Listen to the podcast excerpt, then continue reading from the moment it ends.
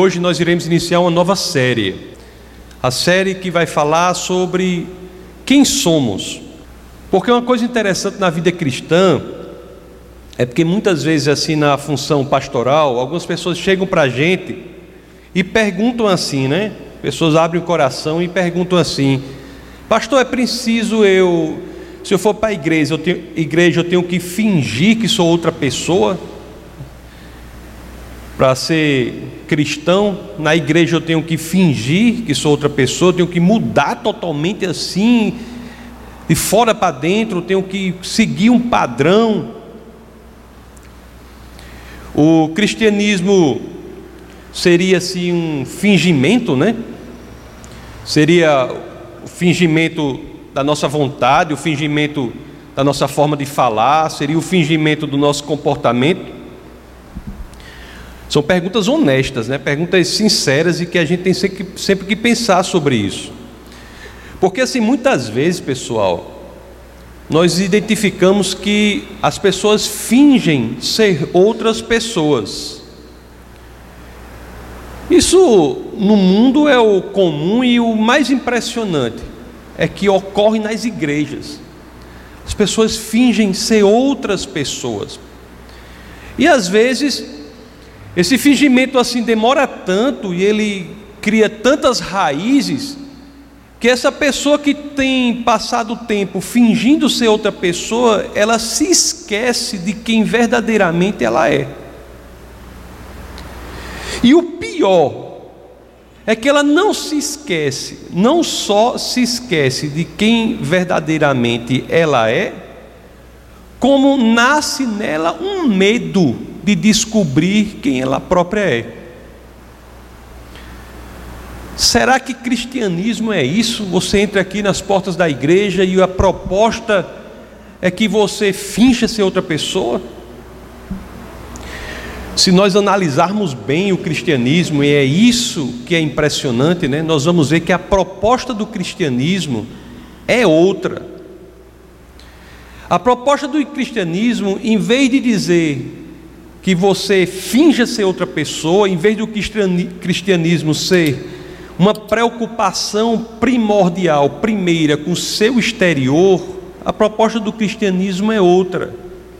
É a de dizer que você tem de descobrir quem você é. E se você é cristão, a descoberta de quem você é será a descoberta da sua identidade em Cristo Jesus. Não é a proposta de você cobrir-se, mas a proposta de você descobrir quem você é por trás das máscaras que você está acostumado a usar. Todos nós, né? O cristianismo é impressionante mesmo, né? Não é um ato de cobrir quem a pessoa é, cristianismo. Não é um ato de moldar de fora para dentro, mas sim é um ato radical. Se a pessoa quer ser, uma pessoa que quer ser revolucionária assim, podia ser cristã, porque o cristianismo revoluciona a nossa própria vida. Porque ela faz o que? Ela diz que devemos tirar os nossos disfarces. E devemos dar conta ou ter a ciência de qual é a nossa identidade. É por isso que o que Cristo nos oferece não é uma mudança de fora para dentro. O que Cristo nos oferece é uma mudança de dentro para fora. Uma, uma mudança que é assim tão drástica, uma mudança tão radical, uma mudança que não existe nenhuma outra proposta que ela leva à seguinte expressão: nasça de novo nascer de novo. É uma mudança de identidade e um processo de descobrir qual é a sua identidade. Não um processo de cobrir quem você é, mas de desvelar o véu que está sobre a sua identidade. Lá na segunda carta aos Coríntios, no capítulo 5, no verso 17, as Escrituras dizem assim: Portanto, se alguém está em Cristo, é nova criação. As coisas antigas já passaram, eis que surgiram coisas novas. Se você está em Cristo, o cristianismo, as escrituras dizem para você: você é nova criação, você tem nova identidade. Isso não quer dizer que você não deva aniquilar as suas questões, e questões aparecem, porque muitas vezes as pessoas dizem, mas as escrituras dizem que eu sou nova criação, nova identidade, mas eu não me sinto assim. Eu ainda luto com algumas batalhas do passado, eu eu luto às vezes com comportamentos obsessivos de décadas, às vezes comportamentos obsessivos de 20, 30 anos, às vezes contra vícios de tanto tempo. Como pode, se sou nova criatura, ainda lutar com isso? São questões honestas. Mas para que nós possamos responder essas questões, para que nós possamos de fato entender a questão da identidade em Cristo, a Bíblia dá um caminho.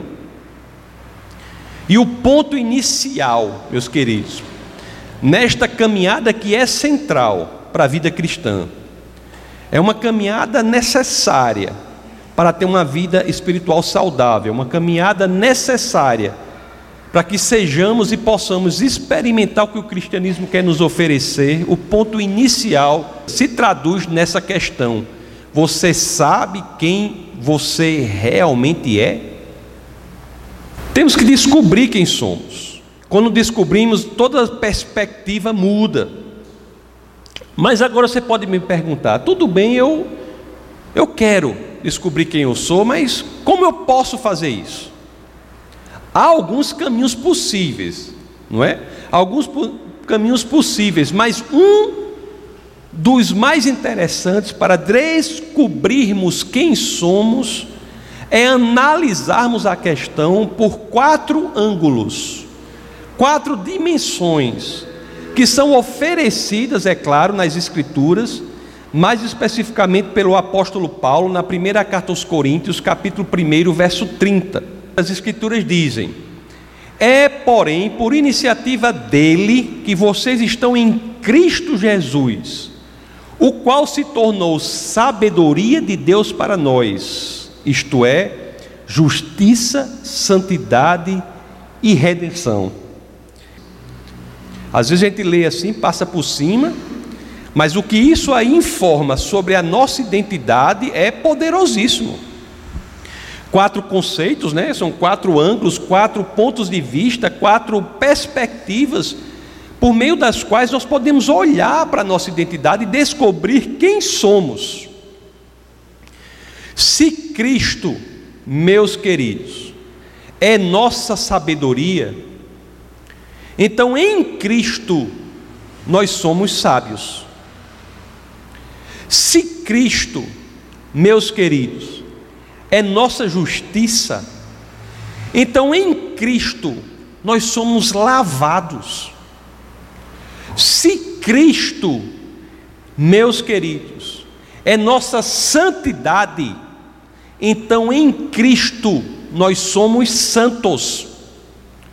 Se Cristo, meus queridos, é nossa redenção, então em Cristo nós somos livres. No bate-papo de hoje, nós analisaremos uma dessas dimensões, mais especificamente, a dimensão da santidade. No decorrer dessa série, é claro, se assim aprouver ao Senhor, nós iremos ver as demais dimensões. Mas são as quatro dimensões que nos darão um uma perspectiva geral, um, um quadro completo de quem nós somos, para que a partir disso possamos estabelecer uma caminhada mais forte no cristianismo. Se você realmente, e aqui eu digo uma coisa do coração, se você realmente se dedicar a isso, se dedicar ao estudo desse tema, se dedicar à leitura das Escrituras quanto a isso, se você se dedicar ao conhecimento de si mesmo em Cristo Jesus, você pode estar certo. Você vai estar se preparando, meus queridos, para uma das experiências mais transformadoras da sua vida. Olha o que Paulo diz nessa mesma carta aí, mais à frente, no capítulo 6, no verso 11. Na primeira carta aos Coríntios, no capítulo 6, verso 11. Olha o que as Escrituras dizem: Assim foram alguns de vocês, mas vocês foram lavados, foram, olha o tempo verbal, o tempo verbal, o tempo verbal, foram santificados, foram justificados no nome do Senhor Jesus Cristo e no Espírito de nosso Deus. Foram santificados. Aí, quando nós falamos isso e lemos isso da Escritura, eu tenho certeza que uma pergunta logo aparece. Vocês dizem assim, mas espera aí, eu não aprendi que santidade é algo progressivo? algo que se dá passo a passo após a nossa conversão, também, também, é porque há dois ou duas formas pelas quais o termo santidade é empregado nas Escrituras. Uma dessas formas diz que é um ato contínuo, por meio da obra do Espírito Santo em nossa vida. E é por meio disso que nos tornamos mais e mais parecidos com Jesus Cristo. Mas há também esta maneira de utilização do termo que diz santidade como você é separado para um propósito. E isso ocorre no momento em que você entrega a sua vida para Jesus Cristo. O sentido, o primeiro sentido de santidade é belíssimo. É separado com um propósito, separado para um propósito. As Escrituras usam esse termo de santidade algumas vezes. Um exemplo do uso de santidade como separado para um propósito está logo nos mandamentos, nós vemos lá em Êxodo 20, 20 é, verso 8, quando lemos o quarto mandamento, né? que fala do Shabat, Êxodo 28, que as Escrituras dizem: Lembra-te do dia de sábado, do Shabat, para santificá-lo. Êxodo 28. Lembra-te do dia de sábado, do Shabat, para santificá-lo. Lembra-te do dia de sábado, em, em hebraico está Shabat, para santificá-lo. O termo utilizado aqui, não é? Quando vai, é traduzido por santificá-lo, em hebraico é Hadash, que quer dizer exatamente isso: ser separado para um propósito. Os judeus eles separaram, eles separavam e ainda alguns separam o Shabat, o sábado, que vai do pôr do sol da sexta ao pôr do sol do sábado, para um propósito específico. Ele tornar, eles tornavam esse dia da semana diferente de todos os outros dias da semana. Da mesma forma, não é, queridos? Em Cristo, que é nosso Shabat, nós somos santificados, separados, mas para um propósito específico. Santidade também tem esse outro sentido, que é mais conhecido de vocês, de todos, que representa um processo de transformação, um processo que é de dentro para fora, que nos faz mais e mais parecidos com Jesus Cristo. Como se a santidade que está automaticamente dentro de nós, no momento em que somos separados, passasse gradativamente a atingir a exteriorização, quando nós nos tornamos mais e mais parecidos com Cristo. O próprio Paulo, ele faz uso desse sentido lá na primeira carta aos Tessalonicenses, no capítulo 5, no verso 23, em que as escrituras dizem: que o próprio Deus da paz os santifique inteiramente. Você veja a utilização do verbo aqui, não é mais no passado, que o próprio Deus da paz os santifique.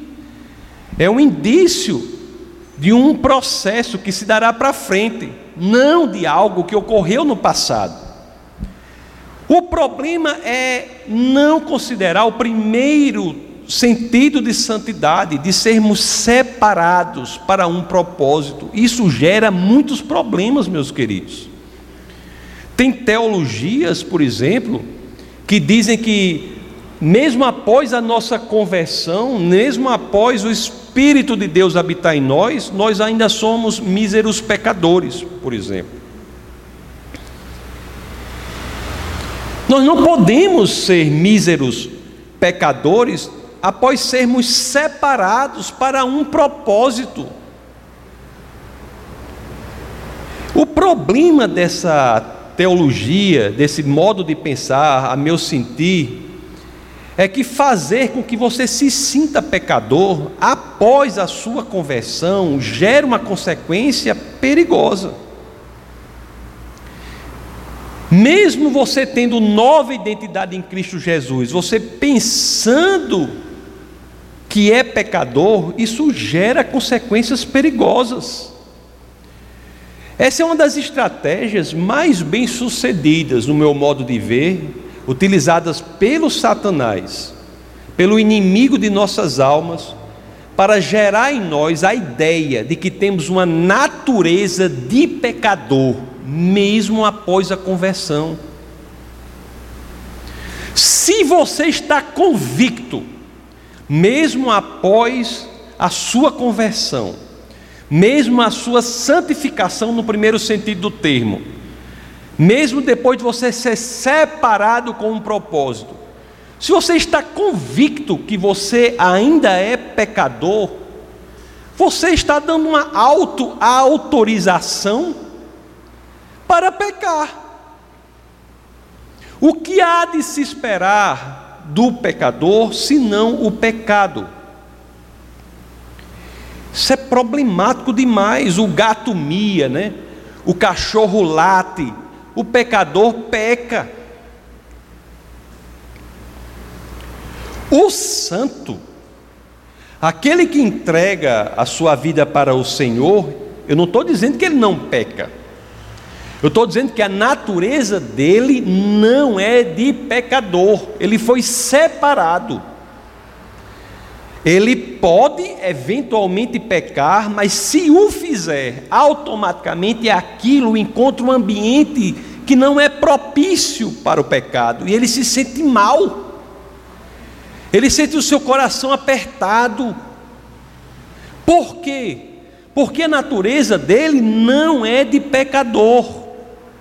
Aquele que não entregou sua vida para o Senhor, esse tem a natureza de pecador.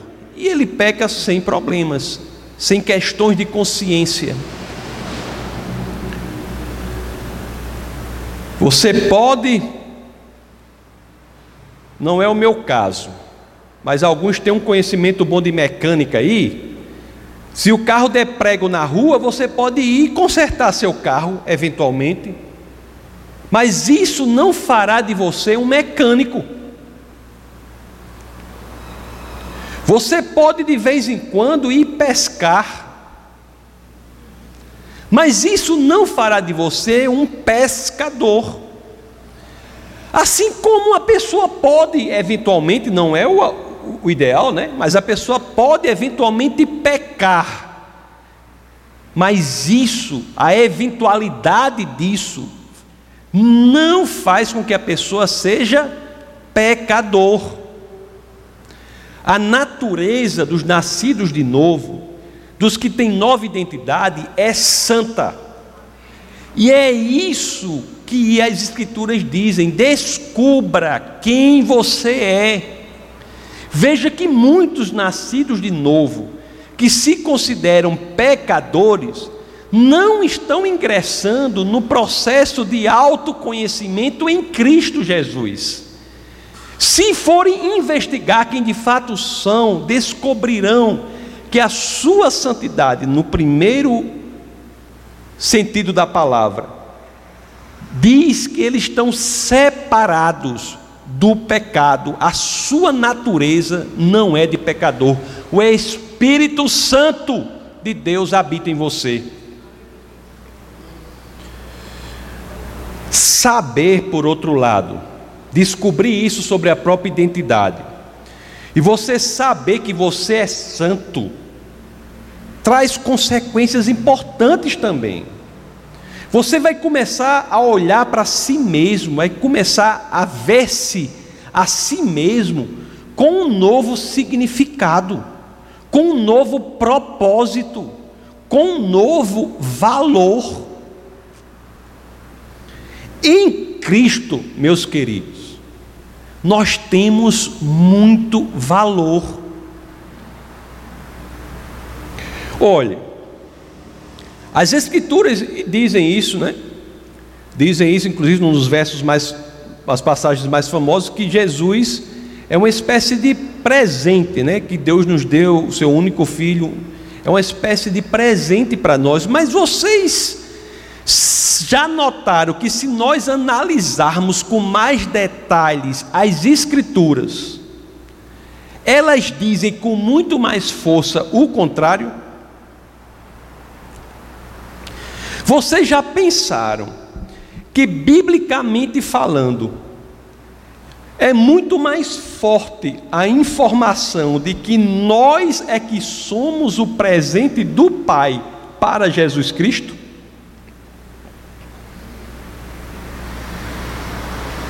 Estou dizendo isso para que tenhamos a noção de que em Cristo nós temos valor, nós somos santos. Antes que que alguém me acuse aqui na igreja de heresia, vamos ver o que as escrituras dizem. Em um dos momentos mais belos, né, dos evangelhos, das, das quatro biografias de Jesus, nós temos quando ele ora por seus discípulos.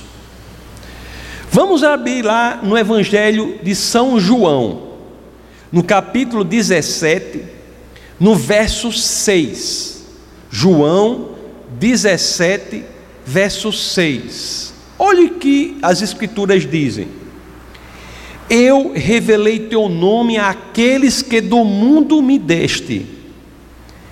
Eles eram teus, tu os deste a mim, e eles têm obedecido a tua palavra. Eles eram teus, Senhor orando ao Pai. Jesus, o Filho orando ao Pai, eles eram teus, tu os deste a mim. João 17, 9, pouco mais à frente. Eu rogo por eles, não estou rogando pelo mundo, mas por aqueles que me deste, pois são teus. Pense sobre isso, meus queridos. Que não sejam apenas palavras, mas que seja informação vindo direta do Pai das Escrituras para cada um de nós aqui. Você é o presente do Pai para Jesus Cristo. O que é que isso muda na nossa vida? Isso nos dá valor, nos dá propósito, nos dá responsabilidade. Você vai querer se apresentar moralmente de qualquer forma, sendo presente do pai para o filho. O pai deu ao filho o povo de Deus. Interessante que da perspectiva de Deus, né? Isso é belíssimo também. O presente mais valioso que o pai encontrou, não, não encontrou no mundo, nos reinos do mundo, encontrou no povo santo. O presente mais valioso que o pai encontrou para dar ao filho não foram os reinos do mundo, não foram os palácios belos da Babilônia, não foi o império romano, foi o povo santo. Vocês estão lembrados que é possível oferecer presentes com outra visão, e o próprio Jesus recebeu uma outra oferta? Durante o tempo de Jesus Cristo aqui na terra, ele recebeu uma outra oferta de presente. Do que eu estou falando? Da tentação de Jesus. O que é que Satanás oferece para Jesus? Lá em Mateus, no capítulo 4, vamos ler os versos 8 a 9. Depois o diabo levou a um monte muito alto e mostrou-lhe todos os reinos do mundo e o seu esplendor. E lhe disse: Tudo isto te darei, se te prostares e me adorares. Jesus de Nazaré, o nosso Senhor e Salvador, recusou a oferta do Satanás, mas aceitou a oferta do Pai. E olhe que aceitar a oferta do Pai custaria a Jesus o maior sofrimento que alguém pode imaginar, ou para não dizer, um sofrimento inimaginável, que não é possível de ser imaginado. A oferta de Deus, né, ele aceitou, e foi por ter aceitado que ele morreu por mim e morreu por você, meus queridos por um instante, porque nós temos que fazer o exercício de tirar as coisas do nível linguístico, das palavras, e isso tem que impregnar o nosso coração, não é? Tem que promover uma mudança radical na nossa constituição, um descobrimento de quem somos realmente. Pense sobre isso. Você, aí, sentado, é mais valioso para Jesus de Nazaré do que todos os reinos do mundo e o seu esplendor. Deixe isso, meus queridos, tatuado em seu coração. Isso é uma descoberta importante de nossa identidade, viu? Com tinta que não se apaga, tinta indelével.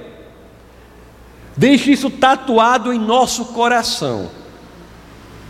E por favor, ingresse nesse processo de autodescoberta em Cristo Jesus. E nunca mais pense que você é insignificante, é um reles pecador, é alguém sem valor. O seu valor para Deus é tão grande é tão impressionante que ele, lá no Evangelho de São João, no capítulo 17, na mesma oração, agora do verso 22 ao 23, olha o que ele diz: Dei-lhes a glória que me deste,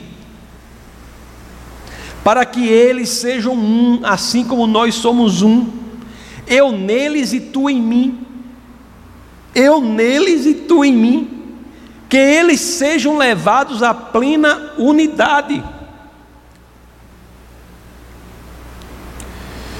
Para que o mundo saiba que tu me enviaste e o amaste como igualmente me amaste. Como assim, meus queridos? Quando nós lemos isso, dei-lhes a glória que tu que me deste. Jesus nos deu a glória que o Pai deu a Ele? É isso mesmo? Dei-lhes a glória que me deste, é isso mesmo?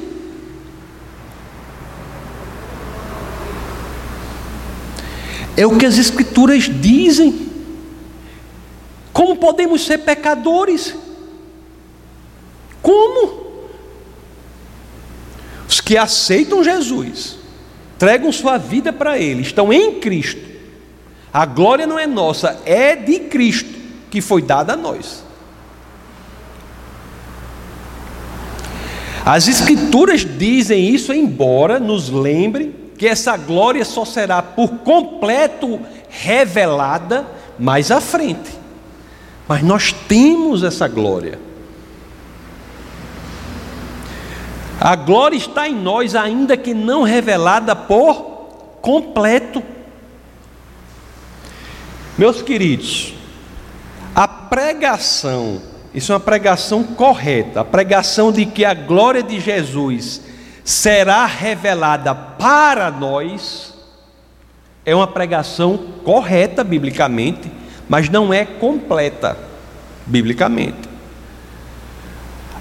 Pregação completa, a mensagem completa tem de dizer que esta glória não será apenas revelada para nós, mas também será revelada em nós.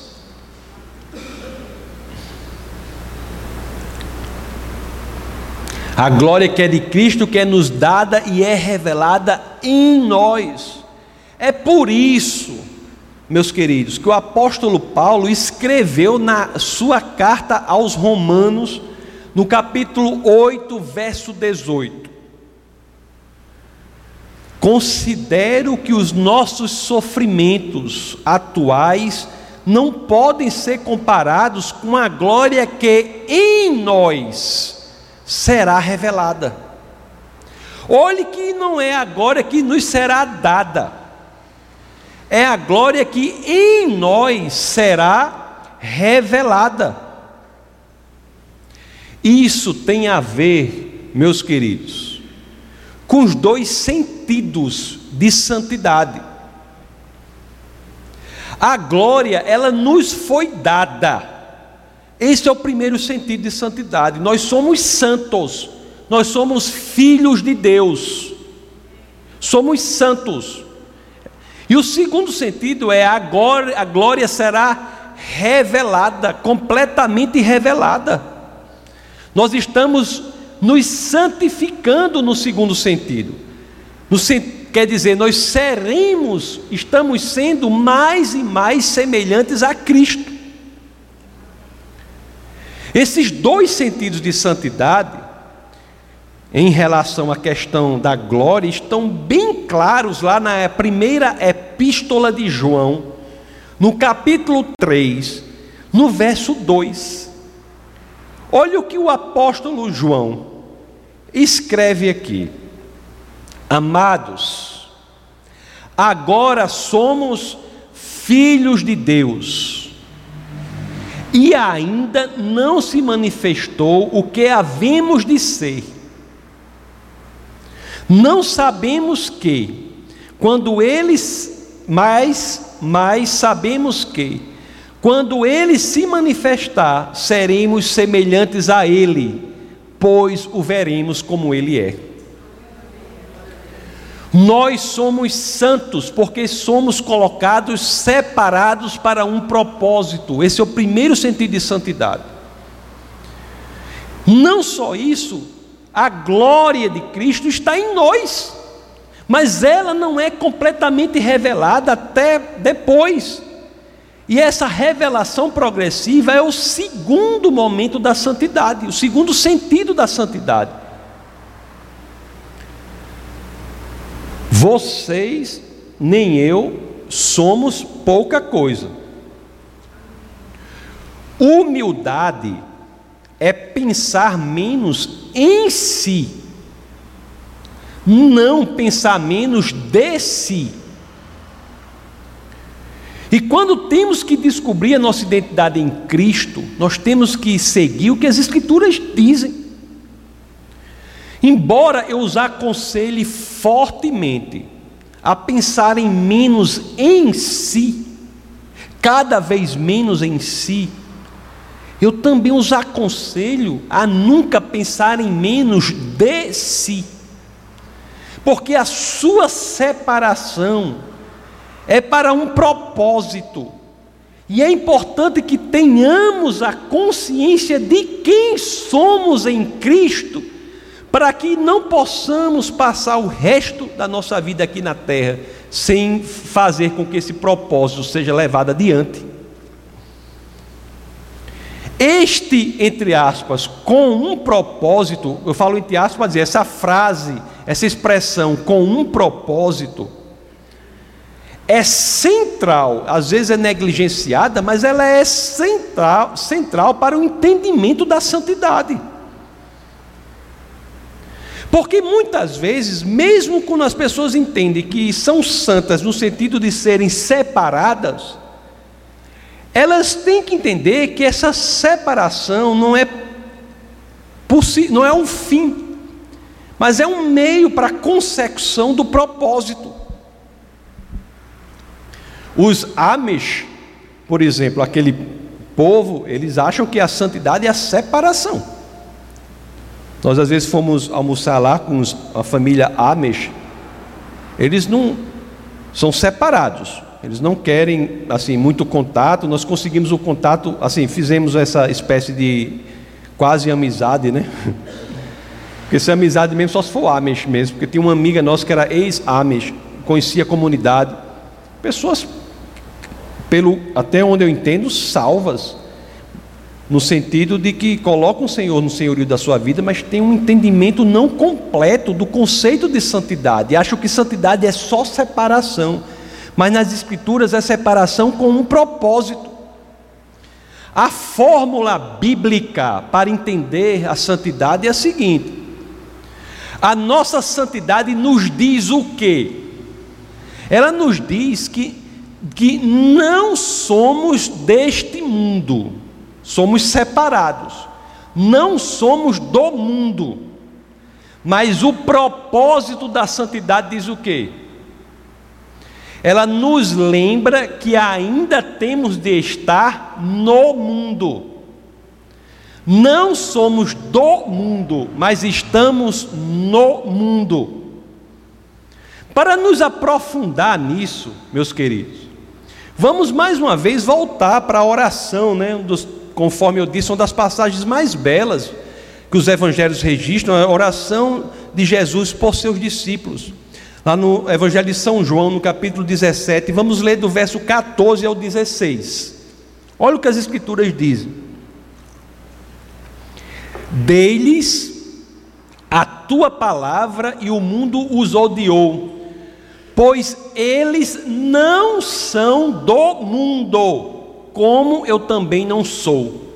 Se somos de Cristo, se somos santos, não somos deste mundo. Somos, como eu sempre digo, usando uma colocação feita por C.S. Lewis, somos como um exército em um território ocupado.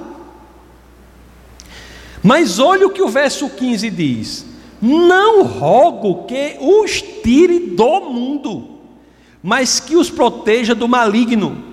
Eles não são do mundo, como eu também não sou. Não somos do mundo, mas devemos estar no mundo. Sua identidade é de santo, é de separado, mas não é só isso, é de separado para um propósito. Somos separados por quê? Vocês sentem isso que eu sinto? Por quê? Somos separados. Porque nós nos movemos, nós existimos aqui com base em valores totalmente diferentes dos valores do mundo. Nós vemos a vida de forma diferente, do, nós amamos coisas diferentes, nós queremos coisas diferentes que o mundo quer, mas estamos aqui com um propósito. E qual é este propósito da santidade, da separação? Qual é?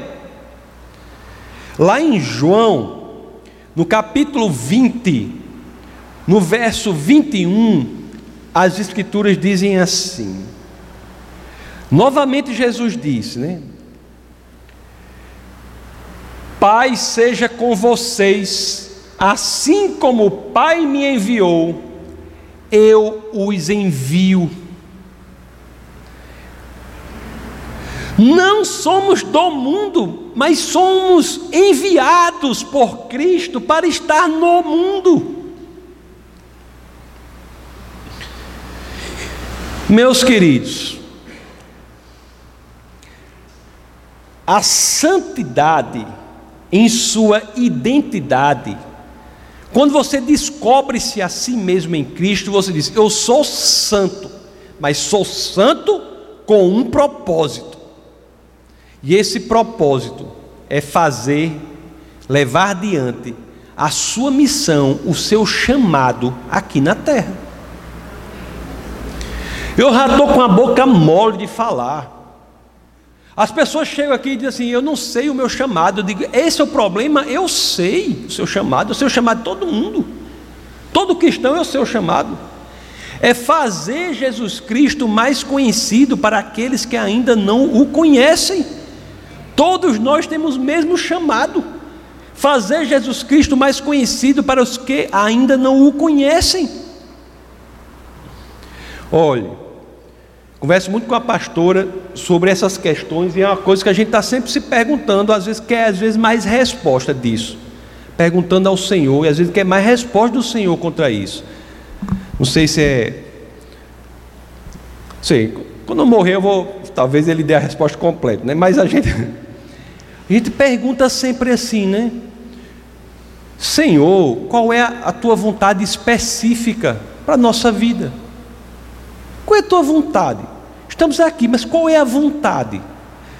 Então nós temos que querer descobrir a vontade do Pai. Senhor, como eu posso servi-lo com mais efetividade? O que eu posso fazer para servi-lo com mais efetividade? O que eu posso fazer para ser mais útil para o reino? O que, que eu posso fazer? Me mostra que, que eu posso fazer para ser mais útil para o reino? Eu quero dar corporeidade, quero dar uma roupa para a minha santidade, a roupa do propósito, da finalidade, da missão, da razão de estarmos aqui. Eu já disse também, não faz sentido nós pensarmos que estamos aqui por outra razão. Logicamente seria no momento em que nós aceitássemos Jesus de Nazaré como Senhor e Salvador de nossa vida e crescemos em nosso coração que Ele foi ressuscitado entre os mortos, nós deveríamos ser imediatamente arrebatados. Se não somos, é porque temos um propósito, algo a fazer. Jesus nos enviou. Temos que buscar dele, pessoal. Uma coisa que eu faço, que a pastora faz, e muita gente faz aqui. E é bom que todos façam. Temos que buscar dele, Senhor, o que eu posso fazer para ser mais efetivo. O tempo está passando. Eu não estou nem trabalhando com, com, com gesso nem nada, e meus cabelos já estão todos ficando brancos. Porque tem gente que cabelo fica trabalhando com gesso, né? Os cabelos ficam brancos. Meus cabelos já estão ficando tudo branco. O tempo está passando. Será que o que estamos fazendo é exatamente aquilo que Cristo quer que façamos? Será que é isso? Temos que buscar no Senhor. Será que estamos todos fazendo com excelência aquilo que Cristo quer que façamos? Nós somos o presente do Pai para Cristo. Essa pergunta vale para mim e vale para vocês. Nós temos que pensar isso. Afinal, né?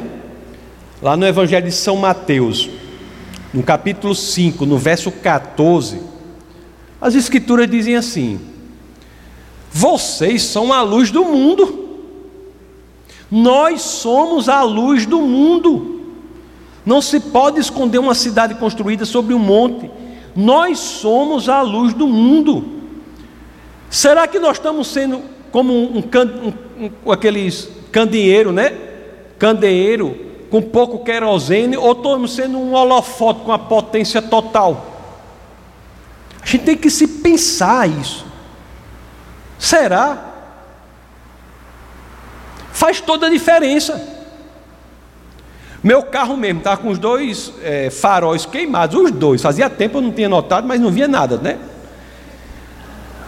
Aí, aí eu, achava que o negócio é ruim e tal. Aí eu fui até com o Sandrinho, o Sandrinho que está servindo ali do, do lado, está vendo os carros ali.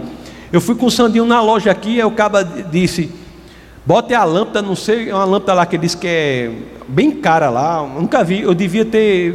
A, gente devia ter aberto uma empresa dessas lâmpadas. Porque uma bicha desse tamanho assim é bem uns 160, uma coisa assim, uma lâmpadazinha. Aí eu botei duas dessas bichas aí, mas estou vendo tudo. A quantidade de batida em quebra-mola diminuiu significantemente. Diminuiu, pô, faz diferença ser um holofote e ser uma luz bem fraquinha, pessoal. Faz diferença. Eu penso assim, né? Não sei se vocês concordam comigo. Mas já pensou se cada um de nós aqui nós tivéssemos assim realmente a coragem? E precisa de coragem, viu? Eu vou logo avisando. Se nós tivéssemos realmente a coragem de para descobrirmos quem somos, o que Cristo quer de nós, será que todo mundo tivesse a coragem de descobrir, buscar no Senhor o que Ele quer de nós? Já pensou como seria? Eu sei que a tendência natural é a gente ter medo de descobrir quem somos. A tendência natural, você não quer perguntar isso, não. Você quer se acostumar com alguma máscara. Mas o cristianismo diz assim: jogue fora as máscaras, investigue-se a si mesmo, vá lá e pergunta ao Senhor quem eu sou. Desvele a minha identidade. Já pensou se tivéssemos todos aqui a coragem de fazer isso? todos aqui fazendo isso, um impactaria a vida do outro. A igreja seria impactada, a cidade, o bairro, a cidade seriam impactados. Já pensou? Simplesmente porque tivemos a coragem de perguntar quem somos, quem verdadeiramente somos. A minha oração é simples, né? Mas é verdadeira. Né? Oração de que um avivamento ocorra, né? um avivamento. As pessoas às vezes procuram avivamento por aí, assim, por aí que eu digo assim, quero um avivamento num negócio tal, negócio tal, e se esquecem que o avivamento está, o início dele é na descoberta de quem somos em Cristo Jesus. Isso nos tornará vivos. E todo fogo se espalhará quando acendermos o fogo dentro de nós. Como queremos um avivamento de fora para dentro, quando a proposta é que seja de dentro para fora? Como você quer avivamento se você não quer descobrir, não tem a coragem de descobrir quem você é? ter a coragem, não é, eu sei que não é fácil, é uma das coisas mais difíceis, mas se nós tivermos essa coragem de buscar esse avivamento que decorre do, da descoberta do propósito da nossa identidade, da identidade de cada um aqui. Pensou como isso impactaria, né? É uma coisa impressionante. Descobrindo quem somos, agindo no propósito para o que fomos separados, no propósito da nossa santidade. E no fim, a gente vai poder fazer como o apóstolo Paulo né, falou: a gente pode chegar lá e dizer assim ao Senhor: Eu sou um presente apresentável para o Senhor. Eu sou, eu sou um presente apresentável, porque, meus queridos, no final é isso. A gente passa por dificuldades, eu passo também. Todas as dificuldades, todas as naturezas de dificuldades que vocês têm, eu tenho também. A gente passa por todo tipo de problema também. E a gente passa, vai. Eu e a pastora aqui, a gente está casado, a gente parece que está casado, uns, não porque o tempo assim, mas a quantidade de coisas que a gente já passou, dificuldade, a gente já se mudou não sei quantas vezes, a gente já teve um filho, que, uma filha que morreu já teve não sei o quê, tanta dificuldade, tanta coisa passou, a gente olha assim e diz assim, né? Mas quando a gente coloca isso na perspectiva do Senhor, tudo se torna bem pequenininho. Quando a gente coloca na perspectiva da eternidade, a gente diz assim: meu Deus, né? Vamos continuar nessa luta, porque a recompensa é gloriosa. A gente vai chegar e dizer assim: Senhor, Quando você olha para trás, você Senhor, está aí, tudo é passageiro. Uma vez estava com ela e, o, e os meninos, né, nossos filhos, a gente estava num estado lá, um estado, nem me lembro mais qual era lá nos Estados Unidos. Estava de. É, andou lá bem, foi, sei quantos dias de carro lá, vendo os negócios lá. Aí era um, tinha um negócio lá que era petróleo, que estava, todos os hotéis estavam ocupados. E de noite a gente andando, já era madrugada, né? A gente andando, e eu parava no hotel, não tinha, parava no outro, não tinha parava no outro, não tinha, eu botava naqueles aplicativos, não tinha, não tinha vaga em hotel nenhum, e, e o carro estava dando uns problemas, fumaçando, né? Eu disse, como é que eu faço esse negócio aqui?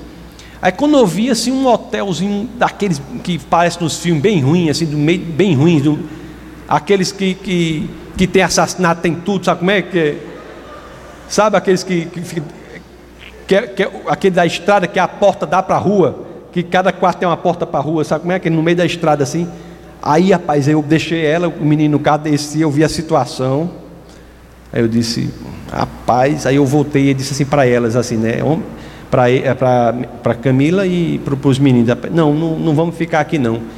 Aí ela me disse um negócio, né? Disse assim, que aí mudou minha opinião. Ela disse assim, não, Tasso, é apenas uma noite. É apenas uma noite. Depois são outras coisas. Então, às vezes, a gente passa para dificuldades. E a gente não tem essa dimensão de que diante da eternidade elas são pequenas, entendeu? Você coloca o problema na dimensão correta. Então, às vezes, a gente está passando por problemas aqui, dificuldades, situações difíceis, mas a gente tem que aprender que nós somos santos para um propósito maior e temos que nos colocar nisso, e tudo mais se torna pequeno. A primeira mudança do cristianismo é a nossa visão das coisas. Não é? Tem aquela passagem de C.S. Lewis também que diz: Eu creio, creio em Cristo, né? no cristianismo, não tanto porque eu vejo, mas por meio dele eu posso ver todas as demais coisas. Cristo é, é, como, de, é como de manhã você você acorda de manhã, eu quando acordo de manhã, eu, eu quando abro os olhos assim, eu sei que está de dia, eu sei que não está de noite, eu não estou vendo o sol. Mas eu sei que está de dia porque a luz do sol que está aí em algum lugar entrou lá no quarto e eu vejo as coisas claras. Então o cristianismo é assim, mesmo que você não esteja olhando necessariamente, ele ilumina tudo mais à sua volta, dá clareza. Então a perspectiva da eternidade é isso. E ela não é alcançada, meus queridos, se nós não tivermos essa proposta de descobrir quem verdadeiramente nós somos em Cristo Jesus. Então, falamos hoje sobre santidade. Falaremos na continuação da série sobre as outras dimensões, que ao final, se assim aprover o Senhor, nós teremos um bloco, uma lupa, por meio da qual nós podemos entender quem verdadeiramente somos e, diante desse entendimento, nos colocarmos da forma que o Senhor quer que nos coloquemos durante essa breve passagem aqui na terra. Vamos orar. Essa foi uma produção do Ministério Internacional Defesa da Fé, um ministério comprometido em amar as pessoas, abraçar a verdade e glorificar a Deus. Para saber mais sobre o que fazemos, acesse defesadafé.org.